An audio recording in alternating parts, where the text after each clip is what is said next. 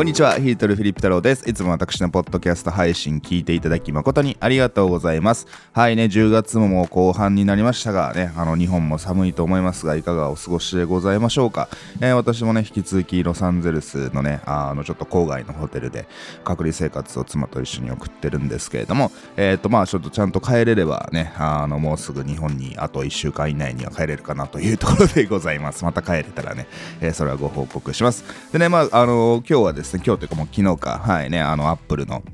新しい MacBook Pro が発売されてですね、まあ、それをね、ちょっとなんか久々の新しい MacBook Pro ということでですね、まあ、僕もちょっと新しいやつを早速ポチってですね、まあ、ちょっと届くのは1、2ヶ月後なんですけれども、あの、すごくワクワクしてるというところでですね、このポッドキャストをね、あの、今日はちょっと収録をしております。で、さてね、じゃあちょっと本題に入りたいと思うんですけれども、えー、今日のテーマはですね、そのオーバーデリバーをね、常にしなさいと。ね、商品を売るため、ネット上でまあその影響力を上げてですね、あのネット上でね、まあネット上でじゃなくてもいいんですけれども、まあネット上でね、あのすごく今チャンスがある時代じゃないですか。なので、そうやってね、あの商売といいますか、あなたの事業を拡大させたいのであれば、でウェブ集客をね、えー、して売り上げをアップしたいのであれば、とにかくオーバーデリバーっていうことがね、鍵なんですよってお話をしたいなというふうに思います。で、なぜ、えー、ね、あの、こういう話をしようと思ったかっていうとですね、えー、私のコミュニティに入っていただいた方とはですね、まあ、その特典で1対1でちょっとね、その人が今どういう状況なのか、どういったことにお困りなのかってことをですね、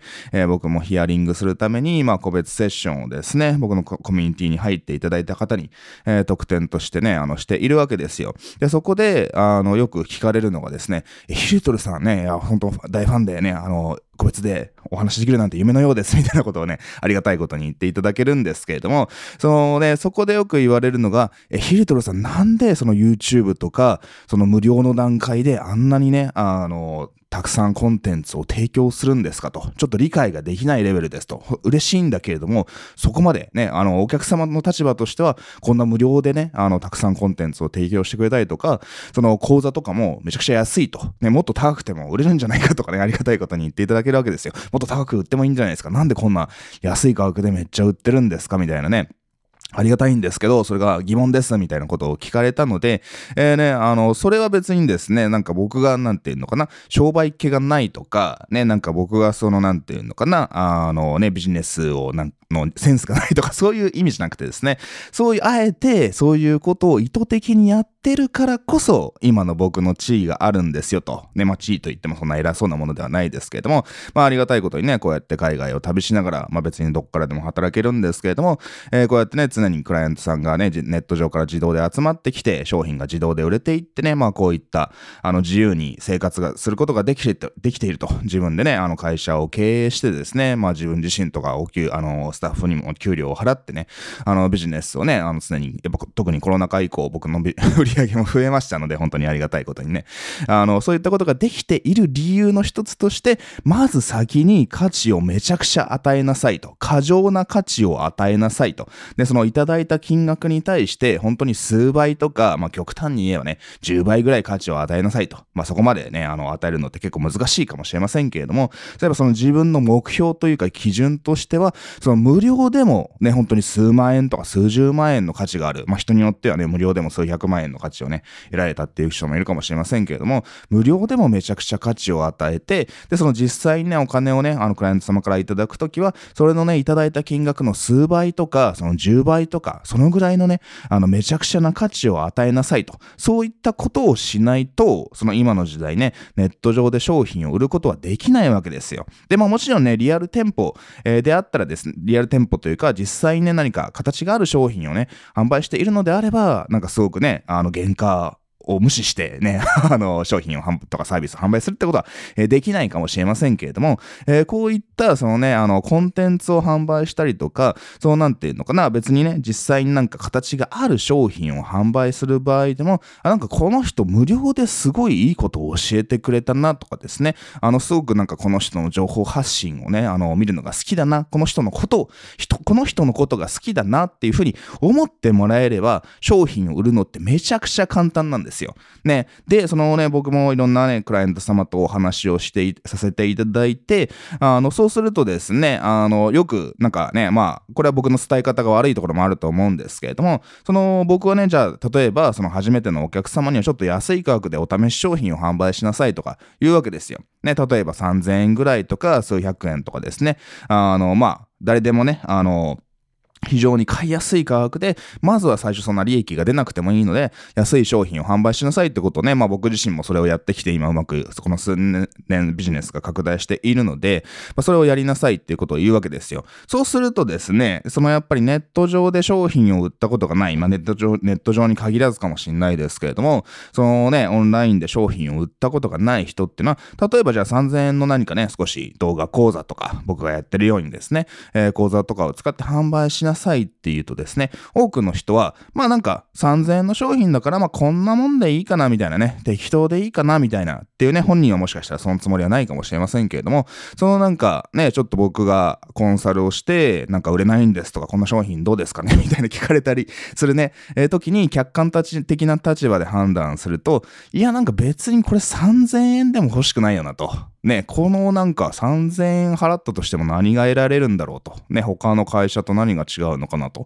ね、本当になんかこの人ね、すごく実績あるのかなとかね、そこら辺がやっぱそのわからないことが多いわけですよ。なので、その3000円の商品を仮にね、3000円の商品を売ろうとしたら、やっぱり最低でもね、1万円とか、ね、あの、まあ、1万円じゃ少ないかな、3000円の商品を売ろうとしたら、3万円とか最低でもそれぐらいの価値があるような、3万円とかそれ以上の、えー、価値があるような、ね、あの、これがたったの3000円でいいんですか？みたいな言われるぐらいのインパクトがある、ね、その、ね、商品を実際に作って、ね、あの、こんな特典がついてますよとかね、返金保証もついてますよとかですね、すごくね、買う理由がない、あ買わ、買わない理由がないですね、すいません。買わない理由がないぐらいの圧倒的な、そのね、ご提案オファーっていうんですけども、ご提、あの、ご提案をしないと、あの、商品ってのは売れないわけなんですよ。はい。ね、それをみんな多くの人が勘違いして、ね、そのなんか3000円とか、ね、安い商品だからこのぐらいいいか、このぐらいで、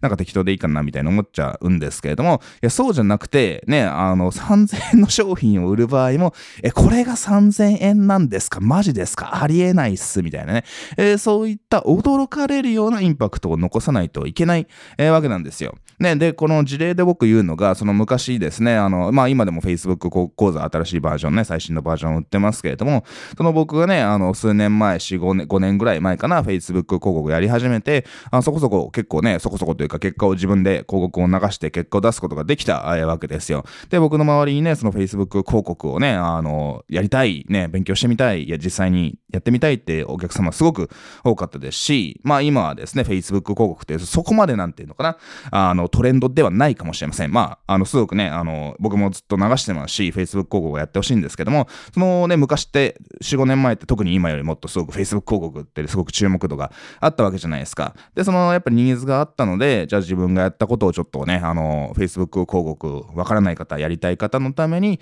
あの、その教材を作って売ろうと思ったんですけれども、まあ最初本当にだから3万円とか、もっと高い価格でね、売ってもいいかなっていうふうに思ったんですけれども、そのやっぱりね、あの僕は当時、まあ今よりもね、あの 当時はお客様が少なかったので、そのね、まあお客様ももちろんいらっしゃったんですけれども、なんかインパクトがあることやりたいなと。ね、他のね、業者さんとか、まあその Facebook 広告の講座とかね、売ってる会社ってそんなたくさんは、まあ僕が知る限りはあんまないんですけども、まあ売っていたとしてもその5万円とかもっと高い価格で、その、なんていうのかな、あの、そこそこまあね、別に一般的な企業からすれば安いかもしれないですけれども、まあそのね、数万円とかでも、まあ買わない人は買わないわけじゃないですか。でも、じゃあそれを3000円にしてみたらどうかなと。ね、あの、本来は別に3万、その、僕も当時、あれかな、4時間ぐらいの講座をね、作って Facebook 広告をゼロからこうやってやっていくんですよ、みたいなね、えー、やり方を解説しましたけれども、それが、そのね、あの、4時間ぐらいの講座をね、作ったわけですよ。で、別に4時間の講座を作ろうと思ったわけじゃなくて、まあ、たまたまね、あの、たまたまというか普通に解説をしていって、こうやればいいんですよっていうことをですね、まあ、解説したら、まあ、そのぐらいのね、時間になってしまったわけですよ。で、まあそれを別に数万円で全然売ることもできたと思うんですけども、そのやっぱり世の中ちょっと業界ね、みんな高い価格でね、あの売ってるけれども、なんか業界を驚かせたいなと、ね、なんかね、あの常識をぶち壊したいじゃ、したいなじゃないんですけれども、そういう形で、そのマジ価格破壊のね、あの、価格で値付けでですね、え、教材を売ったわけですよ。そしたら、その僕の教材って、それまではですね、なかなか、あの僕のことを知知ってるような、そのね、あの、僕のすでにファンになってくれてる人はね、あの、結構数万円とか出して買っていただいてたんですけれども、そのやっぱり、まあ、数十名の人がね、あの、売れれば、買ってくれればいいかなぐらいなね、あの、今よりも僕も当時リストが少なかったので、そんな感じでめちゃくちゃ売れるってわけではなかったんですけども、まあ、3000円で売ったら本当にね、数百名の人とか、ね、累計今どうでしょうね。あの、まあ、今はもう売ってないんですけども、まあ、1000名近い人たちとは買っていただいて、まあ、本当にね、あの、売れた数がね、あの、1桁、2桁、えー、変わったわけですよ。で、ね、あの、なぜじゃあ3000円で売るのかって話なんですけれども、3000円だったら買わない理由がないわけじゃないですか。っていう形で、そのね、あの、なんていうのかな、僕のことをまだ知らない人、ね、その新しいお客さんっていうのは、このヒルトル・フィリップ太郎とかいうわけわからん外人は何なんだと信用できるのかみたいなね、あの、新しいお客様を捕まえて、捕まえてというかね、商品買っていただいた、あいただくっていうのはめちゃくちゃ大変なわけじゃないですか。なので、あのね、まあそういった人に、まあまずはね、ご挨拶ですよと。ね、まあ、このね、本来はもっと高い価格で、あの、売ってもいいんだけれども、まあ、僕のこともまた知らないと思うので、まあ、まず安い価格でね、あの、売りますんで、出血大サービスで売りますんで、えっ、ー、と、じゃあ、ね、あの、まあそこで僕はよく言ってるのが、まあこれで気に入っていただいたら、まあ他の商品もね、もっと高い価格での商品も売ってるんで、それもぜひ買ってくださいね、ことをね、僕は、あの安い価格の商品を売るときに、言ってるわけですよ。ね、その、あくまでこれはお試し価格なんで、ね、あの、ここ、この価格で売っても利益は出ないんですけれども、まあ僕は他にもいろんなね、あの商品とか教材とかプログラムがあるので、コンサルとかもあるので、えー、ね、気に入っていただいたらぜひそちらもお買い求めくださいね、みたいなね、そういった売り方をしているわけなんですけども、そうやってあえてね、こういった安い商品をね、あの、利益が出ない商品を売ることを、まあ、フロントエンド商品とか集客商品とか、えー、売るわけですよ。あの、言うわけですよ。ね、その、ある意味飲食店とかだと、そのランチとかで、ね、そんなに別に利益が出るわけじゃないんだけれども、まあ、安い価格でね、あの、ランチにまず来てもらって、まあ、そこでね、味美味しいな、このお店の雰囲気いいなと思ったら、もっとディナーとかにね、あの、来てもらう、来てもらう、ね、団体で来てもらうみたいなことをするとですね、それでお酒とかワインとか入れてもらう、あのね、あの、入れると、なんかね、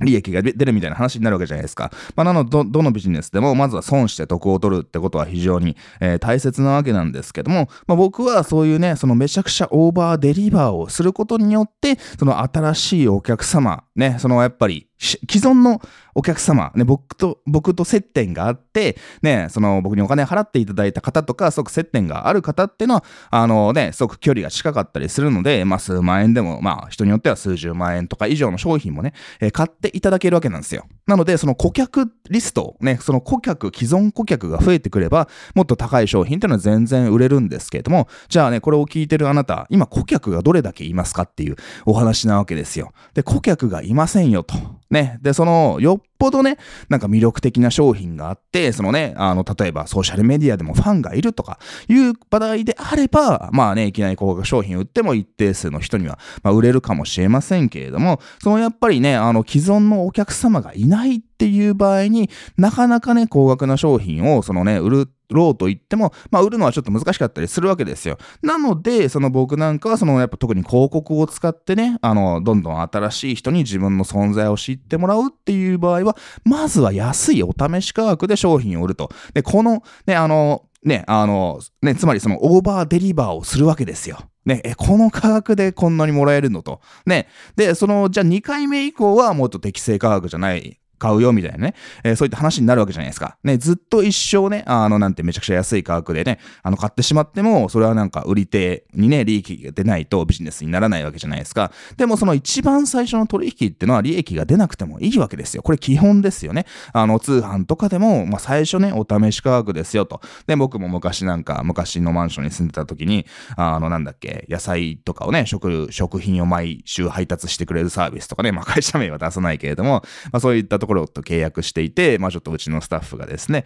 あのなんか契約、探して契約してくれたんですけど、やっぱそういっ時に覚えていたのが、その、覚えてるのが、そのね、あの、初回はお試しパックですよ、みたいな。ね、あの、本来は数千円の価値があるものをなんか、たったの1000円とかで販売しま、あの、お届けします、みたいなことをすると、あ、ちょっと気軽に申し込んでみようかな。この価格でこんだけもらえるんだったらね、気軽に申し込んでみようかなっていうふうになるわけじゃないですか。で、それで良ければ、じゃあ毎月定期的に発送しますよ、お金払いますよっていう形でね、その後価格が高くなっても、ね、サービス、一回お金を払って取引が成立して、そのお客様が喜んでもらえれば、価格は高くなっても、あ、このぐらいがね、普通の価格なんだと。ね、まあでもその最初ね、すごく安く売ってくれて、なんかね、あの、ラッキー、ね、得をしたし、まあこれが別に普通の価格なら、その価格でね、定期的に買おうかな、みたいな形で、その信頼関係が一旦できれば、ね、人はもっと高い価格でもね、商品買っていただけるわけですよ。でもそれが、そのね、信頼関係を築くっていうのがめちゃくちゃ大変なわけです。はい。なので、あのね、今日のテーマである何度も繰り返し言っていますけれども、本当にオーバーデリバーをしなさいよってことなんですよ。で、これね、あの、別にただ、そのね、あの、安い商品を売れっていう話じゃなくて、で別にそのね、もっと高い商品を売ってもいいんですけれども、その多くの人が僕のクライアントさんとかに実際にね、あの、行動させてみて、まあその結果をね、いろいろあの、アドバイスするのが僕の仕事なわけなんですけれども、あ、なんかそこでね、あの、すごく勘違いしやすいのが、じゃあ例えば、そのなんか、ウェブ上で説明会に誘導したいと。じゃあ説明会、まあ無料だとちょっとあれだから、ちょっと少しね、あの、お金を取って説明会にね、あの、誘導して、まあそこで何かお話をしてクロージングしたいみたいな、あの方多いんじゃないかなっていうふうに思うんですけれども、そこでみんなやっぱその、ある意味、そのネットビジネスというかね、あの、商品を売ることを舐めてるんじゃねえか、こいつってね、あの、言っちゃ悪いですけど、思うのが、そのなんか、ね、簡単にちょっとね、3000円だから申し込むだろうみたいな、すごくなんかまあ価値のないね、あの、ビデオであったり、そのなんかセールスページもほとんどなんか解説とかを書かないで、ね、あの、すぐ申し込んでね、みたいなね、あの、LINE 登録してね、とかね、そのなんかすごくなんか価値を提供する前に、すごくなんか売り込みをしてる人って多いんですよ。ね、あの、そういう場合はやっぱまずうまくいかないですね。その僕もクライアントさんにこの間言ったのが、そのなんか、先に提供しているコンテンツの価値に対して、なんかお客様に求めていることがめちゃくちゃ多すぎるんじゃないかなみたいなね、ちょっと辛口なアドバイスをしたんですけれども、まあ、そういった状態になっている方非常に多いんじゃないかなというふうに思います。ちゃんとしっかり価値を提供していないのに、そこなんかめちゃくちゃね、これも登録してください、これも買ってください、みたいなね、えー、形ですごくなんていうのかな、あのーまだ信頼関係ができてない時点ですぐこれ買ってね、みたいに言っちゃうと、あ、はいはい、なんかよくいる業者ね、はい、あの、うざいね、みたいな形で、もうそのなんか信頼関係がね、あの、なくなってしまう。ね、先生じゃなくて、あ、なんか、うざい業者だなと、売り込みしてくる営業マンだな、みたいな形で、あの、すごくですね、あの、なんか信頼を失ってしまうわけですよ。なので、そのね、あの、今の時代っていうのは、その本当に僕もいつも言ってますけれども、このね、僕の音声、ポッドキャストにしても、僕もね、動画とかね、あの、画像とかかいろいろね、あの、日々アップしていますけれども、その、なぜそういうことを行うかっていうと、まあ、なぜ行うかというか、その、こういったことが、まあ、そのね、別に広告すらかけ、広告かけなければ、その別にお金かからずにできるわけじゃないですか。ね、まあスタッフ、スタッフとかに手伝ってもらえばコストもかかるし、まあ自分でやるにしろね、もちろんそのね、労働するためのコストは多少はかかりますけれども、僕なんかも一回これ収録すれば、ね、たくさんの人にネット上にね、あの、届けて、ね、あの、たくさんの人に同時に聞いてもらえるわけですよ。ね、なんか一人一人となんか個別にお話をしてですね、何か商品を売るみたいなのはめちゃくちゃ大変なわけじゃないですか。僕はまあね、あの、そんなことはしたくないわけですよ。ネット上でそういうことをする人ね、よく、よく言いますけれども、まあ、それが嫌なので、ちゃんとマーケティングをね、まあ、あの、ウェブマーケティングのやり方を勉強したり、まあ、もともとはそのプロダクトローンチっていうね、そのジェフ・ウォーカーさんっていうアメリカのね、あの、オンラインマーケティングでね、ビデオをまあビデオじゃなくてもいいんですけども、まあビデオを使ってね、結構商品を販売した第一人者の方がいて、まあその方のね、あの教材を翻訳する仕事もしたし、しましたし、まあそういう形でね、あの、海外のね、あの、マーケティングのやり方を学んできて、実践して結果を出したわけなんですけど、やっぱその原動力っていうのは、なんかセールスをしたくないと。ね、個別で なんかお話をしたりとか、すごくなんか労力をかけて、なんか頑張って、ね、売ったりとか、そもそも人が欲しくない商品をなんか無理やり売り込みをすることが嫌だったわけですよ。ね。なので、ビデオをでかこういったコンテンツを作るってことに全力をかけてきたわけなんです。いいですか？その僕も基本的に陰キャですからね。あの別にパーティーピーポルではないわけですよ。なんかそのね、いやなんかハーフだからすごくね、あの話が上手でみたいなね、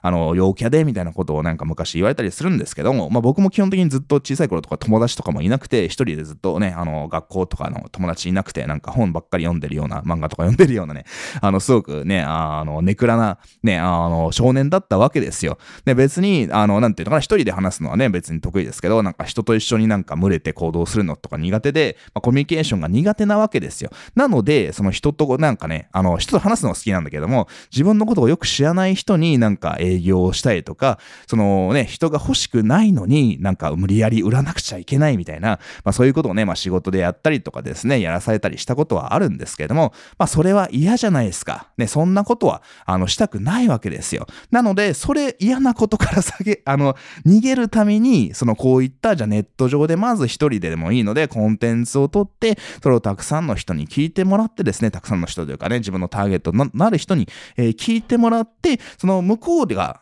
ね、あの、インバウンドマーケティングとか言いますけど、こっちから営業するんじゃなくて、そのね、お客様に見つけてもらう。お客様が、そのね、自分のことを見つけてもらって、先にこうやってコンテンツをね、あの動画でも音声でもブログでも何でもね、ショートムービーでも 何でもいいんですけど、まず知ってもらってね、あの、知ってもらってね、あの、好きになってもらって、信頼してもらうっていうね、そういったよくね、あの、プロセスがあるよっていうことを僕も書籍とかいろんなところで解説をしていますので、そちらもぜひね、あの、本読んでみたりとかですね。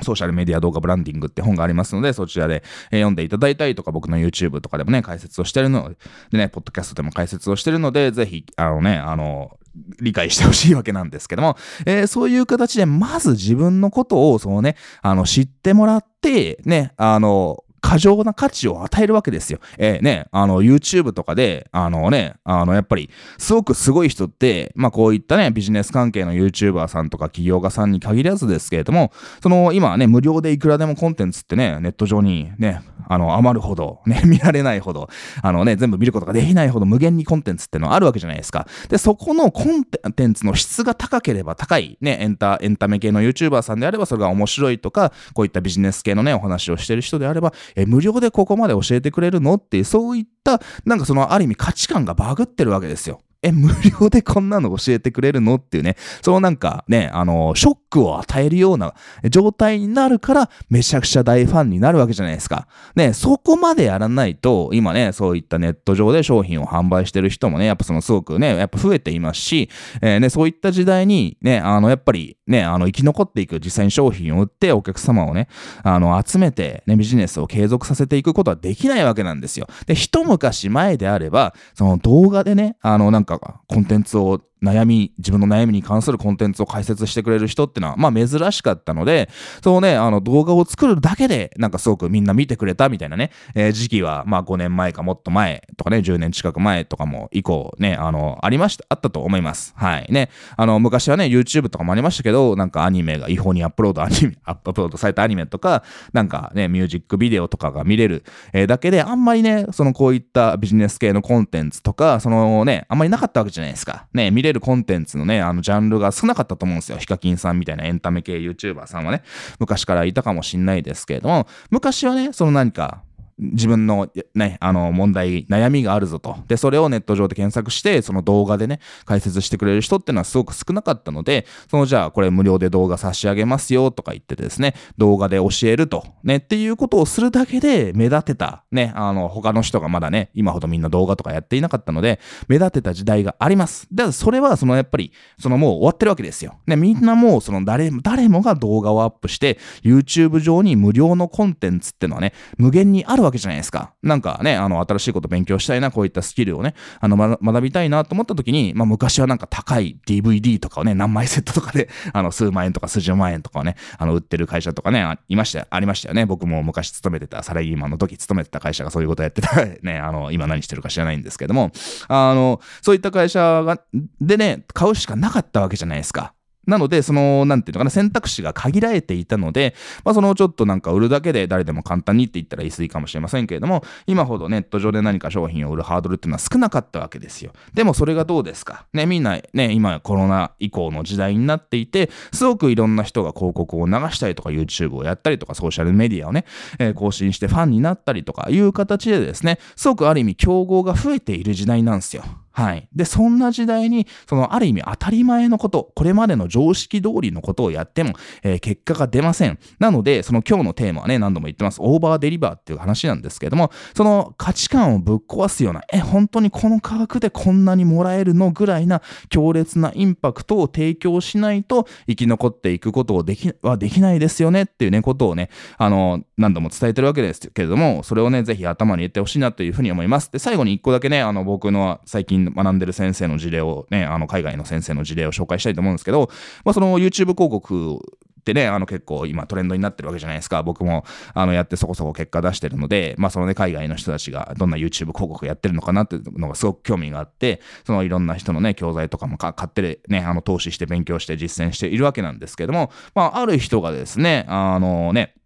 あの、まあ、海外でアメリカ人であの YouTube 広告の代理店をやってめっちゃうまくいってる人がいるんですけど、まあ、その人のすごいのはあの本来であれば教材でお金取れるぐらいのレベルの内容を全部無料でねあの公開してるんですよ。ねまあ Google 広告の専門家なので、まあ、Google 広告とか、まあ、最近は YouTube の方がトレンドだからね、YouTube 広告ノウハウっていうのをね、YouTube にめちゃくちゃアップしてるんですけども、まあ、もちろん英語ですけれども、なんか200本ぐらい YouTube に動画があるわけですよ。で、それ見て、あ、こうやればいいんだっていうことで、僕もね、YouTube で結果出すことできできたわけなんですよ。まあ、いろんな先生から学んでるので、まあ、その人のだけのおかげではないわけなんですけども、その本当に、そのね、その人は結局広告代理店っていうビジネスと、あとそのなんか YouTube 広告で使えるちょっとね、キーワードをね、あの抜き出したりするためのなんか、あの、探し出したりするためのあのツールみたいなのを販売してるので、まあ、そういったいくつかの商品があるわけなんですけれども、そのね、いきなりじゃあ私とね、あの、少しお話をしませんかと、ね、説明会有料ですとかね、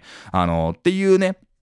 ことを、まあ、してもいいんだけれども、そのなんか売り込みだけをしていても、ああなんか変な業者が来たなみたいな話になるわけじゃないですか。でも僕なんかね、あのネット上でよく調べていたり、まあその僕の他のね、先生から、あの、紹介されたっていうのもありますけれども、その YouTube でこんなやついるぞと。ね、YouTube 広告のなんかノウハウめっちゃなんか無料で、普通の YouTube チャンネルで無料で見れる形で、めっちゃなんかいいことを教えてくれてるじゃんと。なんかこんな台本でこんな動画作るといいよとかですね。広告のね、出稿設定はこういうのを気をつけた方がいいよ。ここには出さない方がいいよとかですね、いろいろ教えてくれたわけなんですけれども、そういうね、あの、無料でこんなことを教えてくれるのってなると、人はね、お金払いたくなるんですよ。ね、僕もまあ年間数万円ぐらいの安いツール、彼のね、販売してるか、あの、会社が販売してるツール使ってますけれども、なんか定期的にね、あの、なんか、ツールを使ってる人に新しい YouTube 広告のなんか変更点 Google の仕様変更とかね最近も来たわけなんですけどもそういったなんかね定期的にコミュニケーションを取ってくれたりとかまあそもそもすごくね最初から信頼関係を築けていたりするともうそのお金を払いたくなるんです。お布施を払いたくなるんですよ。まあ別にもうあのね別に新しいこと何も教えてくれなくてもいいからとにかくあのお金払わせてくださいと。ね、っていう形で、その自分のなんかね、アイドルじゃないですけど、その推しに課金したいみたいな気持ちになるわけですよ。っていうね、そのね、まあ、あの、別になんかね、あの、一旦ファンになってもらえれば別にもうコンテンツ提供しなくてもずっとお金もらい続けますよみたいなことはね、もちろん僕もそういったつもりはないですし、言っちゃいけないとは思ってるんですけども、でも極論、そのね、僕もすごくお世話になった先生のその海外のコミュニティとかに属してね、毎月お金払ってますけれども、別にそのなんか全然コンテンツとか見なくても、その、その先生にお金を払えることが嬉しいと。で、その先生のね、会社の売り上げに少しでも貢献できることが、えー、嬉しいですと。そのね、お金を払うことによって、まあ質問もできるし、なんかその関係性をね、そのなんか先生のコミュニティに維持、あの、所属できていること自体が喜びなので、あの、別にそのコンテンツの内容とか別にどうでもいいよみたいなね、あの、極論言うと、そういう気持ちになるわけなんですよ。っていうね、あの、そういったなんかその会社とか会社ね、まあ僕らはね、あの会社で会社であったり個人事業主でやってる人もいると思いますけれども、そのなんかね、でっかい企業じゃないわけじゃないですか。ね、あの、で、っていう場合はその社長である僕ら自身がですね、自分のキャラクターを出していって、まあスタッフさんとか役員さんとかでもいいですけれども、そのやっぱ人が顔を出していって、まず自分のことを好きになってもらう。ね、その創業者、会社の社長であるあなたが、そのね、会社の顔となって、ね、こういったね、あのネット上で発信をすることによって、まずファンを作れるわけですよ。ね、ファンを作るためには、そのオーバーデリバーをしないといけませんよと。ある意味、その、これまでの時代であれば、このぐらいの価格であれば、このぐらいで当たり前だよねってね、このくらいの価値で当たり前だよねっていうね、あの、時代だったかもしんないですけども、その今はね、ネット上でこうやったね、回線さえあれば誰でも無料で聞いてもらえるコンテンツってのね、あの、世の中いくらでもあるわけじゃないですか。そんなね、YouTube になんか一本動画アップするのにいくらかかりますよみたいな、そういった話じゃないわけですよね。広告をね、打って拡散する、するためにはお金はね、追加で 払わなくちゃいけないですけど、そうではない限りはね、このポッドキャストであったり、ね、僕の YouTube とか、そうね、あのね、TikTok とか Instagram とか Twitter とか利用するのにお金ってかからないわけじゃないですか。ね、っていう形で、その情報発信がね、昔はなんか DVD か、あのね、作ったり冊子を印刷したりってね、そのコストがかかりましたけれども、もうそのコストがかからなくなって、その無料で何でも手に入れるようになった時代に、そのやっぱりね、それ、その時代の利点を活かして、その知識っていうものは本当にね、どんどん無料で提供してればいいわけですよ。で、ね、そうするとなんかね、あの、なんか無料で提供しちゃうと、有料の商品売れなくなるとかいう人もいるかもしれませんけれども、さっき言ったようにファンになれば、その体験とかね、そのつながりとか所属してるとか、好きだからみたいな形で人ってお金を払うようになるわけなんですよ。ね、知識っていうものはもちろんね、最初の入り口としてファンになってもらったり、まあ、その低価格の商品買ってもらったりとかですね、する分にはね、あの、ファンになってもらう過程においては絶対にね、あの、質がいい情報ってのをね、あの、わかりやすくまとめて、それを問題で、あの、その問題を抱えてる方にね、伝えるってことは、えー、絶対に必要なんですけれども、でも、そのね、もっとじゃあ高いお金を払ってもらったりとか、継続的にお金をいただいけ、いただくためにはですね、まあ、最終的にはその体験っていうものにね、フォーカスをしした方がいいですよっていうことをね、あの、ちょっと最後に付け加えたいなというふうに思います。ね、なので、その僕なんかも、その最初安い商品とかを販売する際は、あくまで別にフロントエンド商品なので、そんな別に利益でも出なくてもいいわけですよ。はい。ね、まあ数万円とかで売れば、もちろん利益は出ますけれども、そのね、そこでそんな利益を取るっていうよりかは、そのね、そのただね、一方的に動画で学べて、まあもちろん僕も質問いただければメールとかコメントとかで質問しますけれども、その最最初は別に、その、なんていうのかな。あのね、あの、